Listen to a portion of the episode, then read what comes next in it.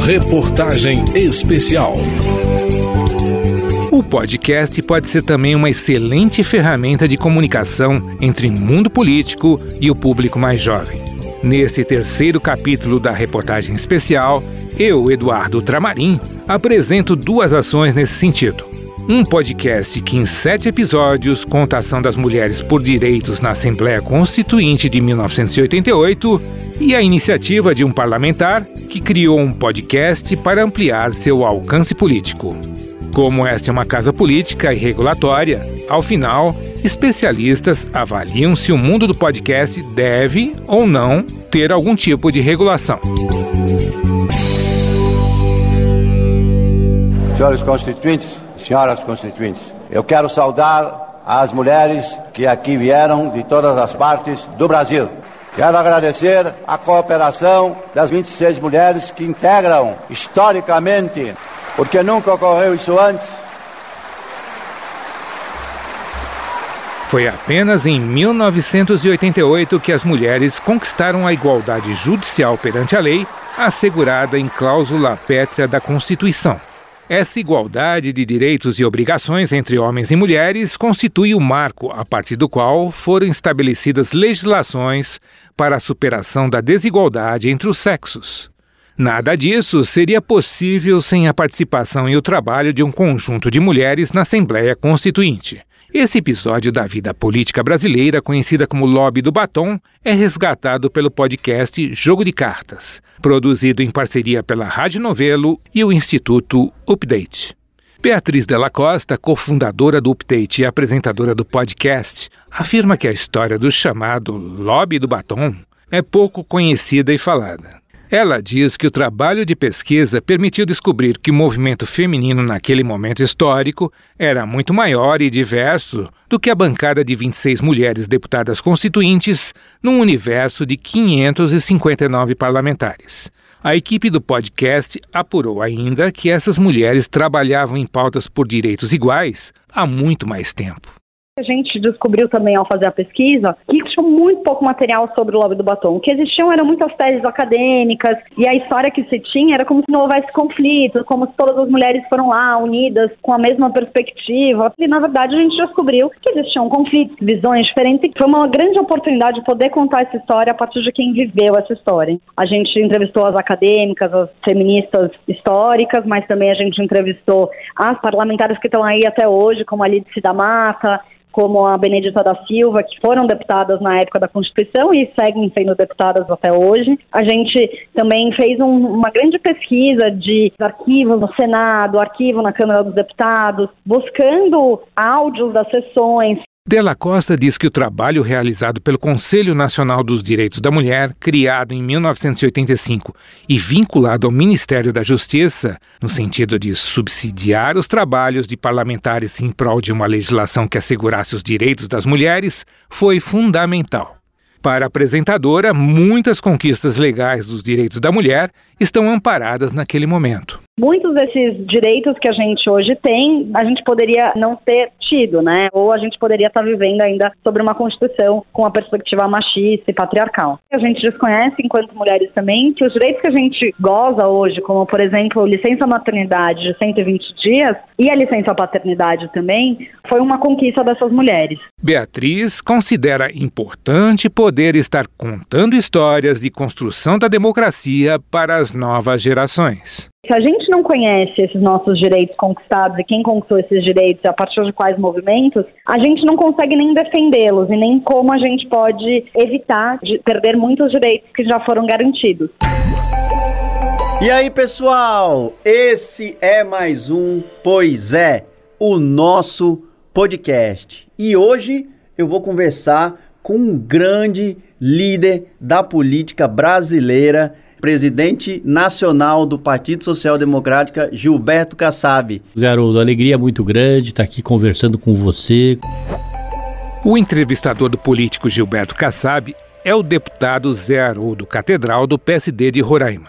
Aos 40 anos, ele exerce seu primeiro mandato na Câmara e, como parte de uma geração conectada, diz que utiliza muito as mídias sociais no trabalho político o parlamentar criou um podcast para ganhar mais visibilidade política. É realmente um novo meio de comunicação que veio para ficar e eu, dessa geração mais conectada, não poderia deixar de investir nessa nova modalidade de comunicação. Então, por isso eu criei o, o Pois é Podcast e consegui aí, lá no meu estado, uma visibilidade muito grande através das entrevistas. Eu já participei de podcast como entrevistado, mas no Pois é, eu sou um entrevistador, sempre contraponho né, a minha opinião à opinião do meu entrevistado, então é um bate-papo bem informal, traz uma visibilidade, principalmente para mim que estou na política e que tenho que, claro, dar satisfação aos meus eleitores, né? Sou uma figura pública e através do podcast eu consigo fazer tudo isso. Para Álvaro Bufará, professor de jornalismo e publicidade das universidades Mackenzie e FAAP,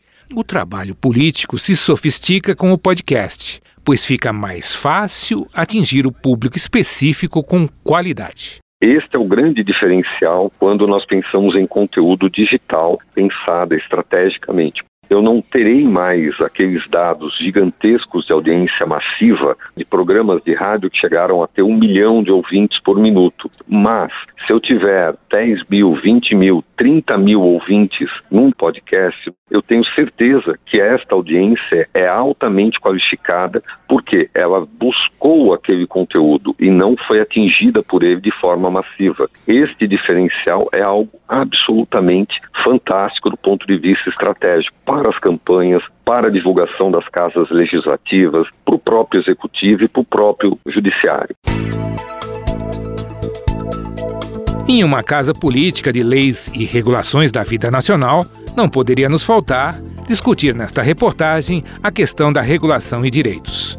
Surgem questões de como dialogar com um cenário de possível regulação.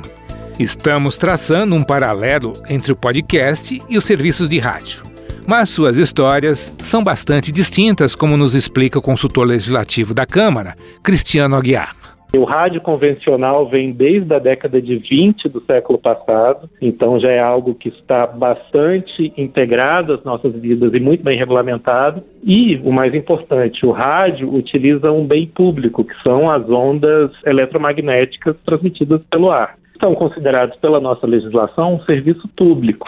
Quando a gente fala dos novos serviços de podcast, de streaming ou outros que venham a ser inventados no futuro, o que a gente tem é uma ausência completa de regulação, praticamente, porque esses serviços são baseados em meios completamente privados. Eles não têm toda essa carga de regulação e a grande característica deles é uma liberdade quase que absoluta para a prestação desse serviço. Essa liberdade não é absoluta. É o caso dos direitos autorais aplicados nos serviços digitais baseados na internet.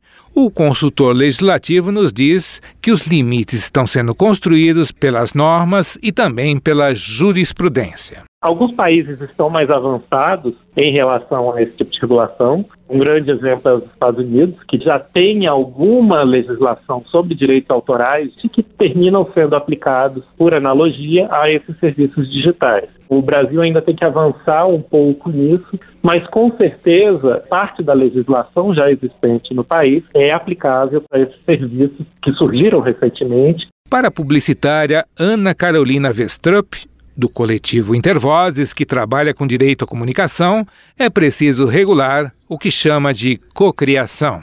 Como estabelecer um direito autoral que é o passo que entenda esse processo de compartilhamento, mas também que garanta, principalmente os pequenos produtores de conteúdo, né, aqueles que estão se monetizando e que estão trabalhando a partir da lógica da internet, do streaming, a garantia que tenham né, a sua autenticidade da criação respeitada ela exige realmente um marco regulatório que possa compreender como consumir esses diversos conteúdos que são cocriados, que são coproduzidos.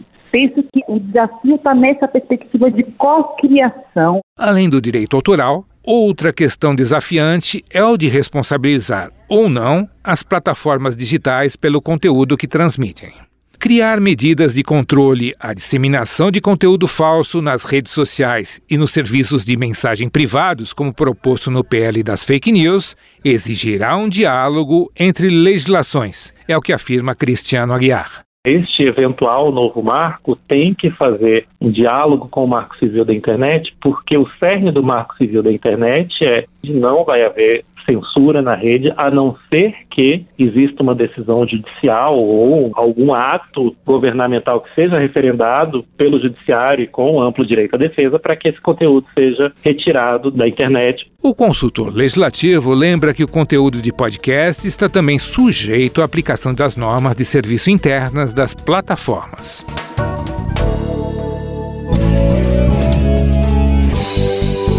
Acompanhe outras reportagens desta série e outras reportagens especiais pelo endereço virtual câmara.leg.br programas da rádio.